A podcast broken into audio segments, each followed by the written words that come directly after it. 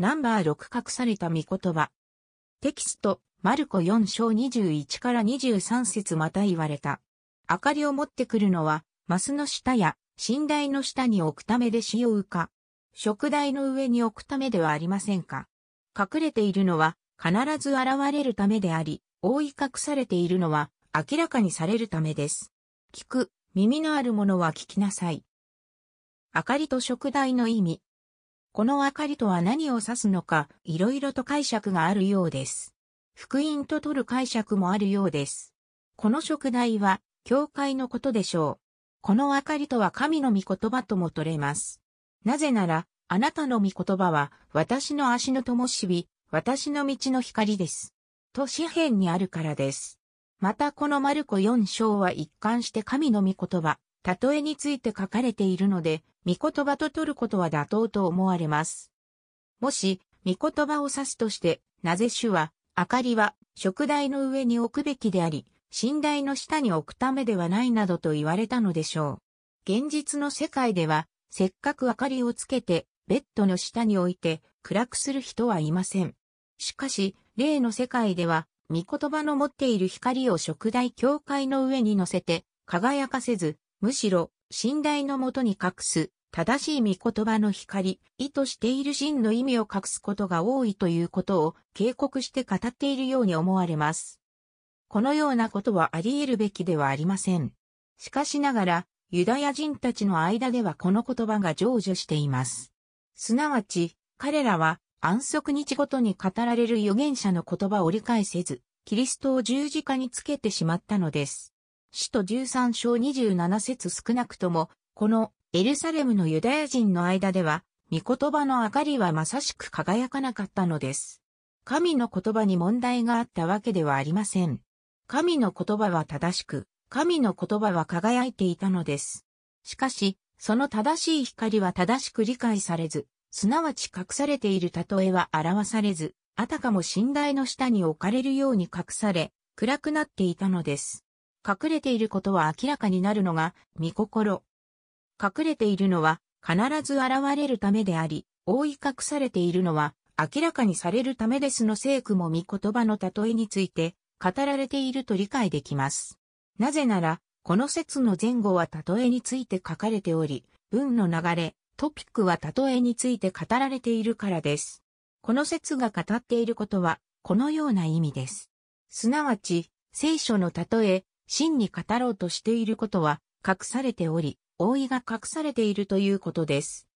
御言葉が例えになっているので、普通に読むとすっと読み過ごしてしまうし、その前を行き過ぎてしまう。しかしそれらの例えもむやみに隠されているのではなく、表されることを前提として隠されているということを言っているのです。これを表し、明らかにするのは、主の弟子たち、すなわち私たちの責任です。この御言葉が言わんとしていることは、例えば、こういうことでしょうか。私の団地でもよく、子供たちがかくれんぼをします。かくれんぼをする子供たちは確かに隠れているのですが、しかし見つけられることを前提として隠れているのです。永久に鬼に会わないように逃げようと思っているのではなく、きっと鬼に見つかると思いながら、そのスリルを楽しんでいるのです。同じように神の御言葉も世の終わりまで意味が理解されず、解き放たれず、隠されたままでいることは、神の御心ではありません。神は、我々がこれらの隠れた例えを静止繰り返し、明らかにされること、御言葉の正しい光が現れ、教会が益を受けることを望んでいるのです。目視録例えの総合の書。現れる、リビールという言葉から思い起こされることは、目視録、レベレーションです。この書も、ただ単に、難しい理解できない言葉を聖書の後ろに載せているわけではありません。神の御心はこの書が明らかになり、その意味が理解されることです。目視録のように複雑、難解な書が聖書の最後の書であることについて、ある人たちは不思議に思います。しかし、聖書の一面が、例えの書、比喩の書、啓示の書であると理解するとき、これは不思議ではないでしょう。人間的な言い方ですが、目視録は学期末試験のようなものでしょうか。すなわち、その人が聖書の例えを理解しているかどうか、その訓練がされているかどうかは、目視録を読む態度で、はっきりわかります。よく試験になると、えー、こんな問題見たこともない、何を言っているのか。いつもちゃんと授業を受けていれば、こんな問題はできるはずだぞ。などという会話が先生と生徒の間で交わされます。聖書が例えの書であることを認識し、例えを理解する訓練をしているとき、難解な目視録も聖書の中で特別な書ではなくなります。この書こそ、例えの書である聖書の本質を最も表した書と言えます。目視録は各聖書箇所の例えのまとめとも言えます。なぜなら、目視録の中には、創世記、出、エジプト記、歴代史、エゼケール書、ダニエル書等、あらゆる聖書箇所からの引用があるからです。それで、このような言い方ができるかもしれません。すなわち、目視録のみが難解な例え、比喩に満ちているのではない。実は、聖書の各書はそれぞれ、外から見える面とともに、その内側に秘めた例え、比喩がある。読んでそのままわかる部分とともに、例えが含まれているということです。それをそれぞれ理解していくとき、結論として目視録もわかってきます。しかし、例えを理解する訓練がされていないなら難解です。すなわち、各所における例えを主にあって読み取っている人には、目視録の例え、掲示もそれらの延長線上にあるのです。そのようなわけで、目視録はその人が聖書の例えを理解する訓練ができているかいないかを問う、試金石のようなものと言えるでしょう。神は確かに未来の出来事を目視録の中で示されました。そしてその正確な理解は、例えを読み取ることを学んだ種の弟子たちによりなされるのです。弟子たちの例えの理解。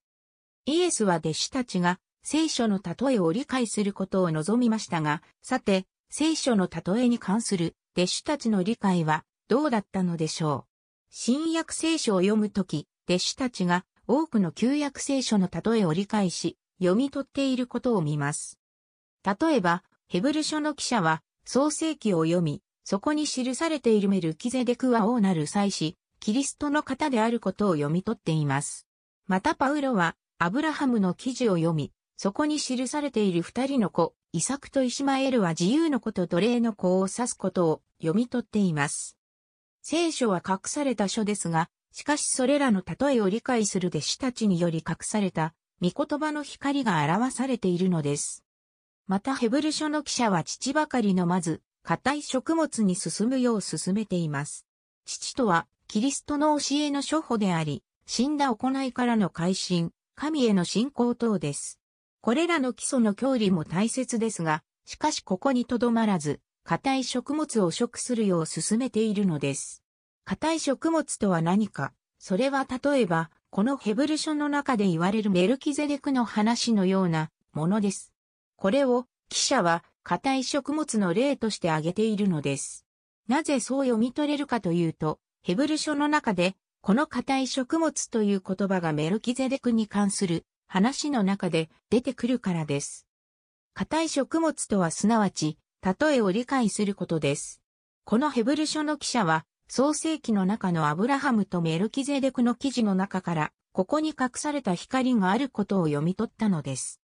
多くのユダヤ人が、このアブラハムとメルキゼデクの記事を読んだことでしょう。だが、ここに王なる祭司であるキリストの啓示があることを誰一人知りませんでした。しかし、彼はここに隠されている例えを理解し、隠されているものを表したのです。彼は聖書の読み込みにより、このメルキデゼグに父や母がなく、系図がないことを読みました。そこから聖書がメルキゼデクを、いわば神のような存在として記していることを読み取り、また、サレムの王平和の王という言葉の意味から、またアブラハムが十分の一を彼に与えたことから、レビ以上の祭司として聖書が語ろうとしていることを読み取ったのです。神は創世記が初めて記された時、この箇所をそのように書き、そして長い間、この記事の例えは隠され、覆われていたのですが、この弟子、ヘブル書の記者により明らかにされたのです。そして、彼がこのように聖書の例えを理解したことにより、教会は今に至るまで大きな祝福を受けたのです。例えについて理解するというと、人によっては、私的解釈につながるからいけないという意見もあります。私的解釈という言葉の原意はそれ自身で解釈するという意味であり、例えの理解をするなという意見にはつながらないと思います。むしろヘブル書の記者はあなた方は硬い食物ではなく、父を必要とするようになっています。ヘブル5章12節と、まだ諸法の教えに甘んじている信者を叱り、逆に硬い食物例えの理解に入ることを進めています。またヘブル書の記者はこの方について、私たちは話すべきことをたくさん持っていますが、あなた方の耳が鈍くなっているため、解き明かすことが困難です。ヘブル書5章11節と言っています。このヘブル書の記者が言いたくても言えなかった話すべき、たくさんのことは今でも聖書の中に隠れ、うずもれています。しかし、私たちが正しく固い食物をこなし、聖書の例えを読み取るなら、これらの隠されたことも開かれてくるのです。正しく、例えを理解して、主の働きを進めていきたいと思います。以上、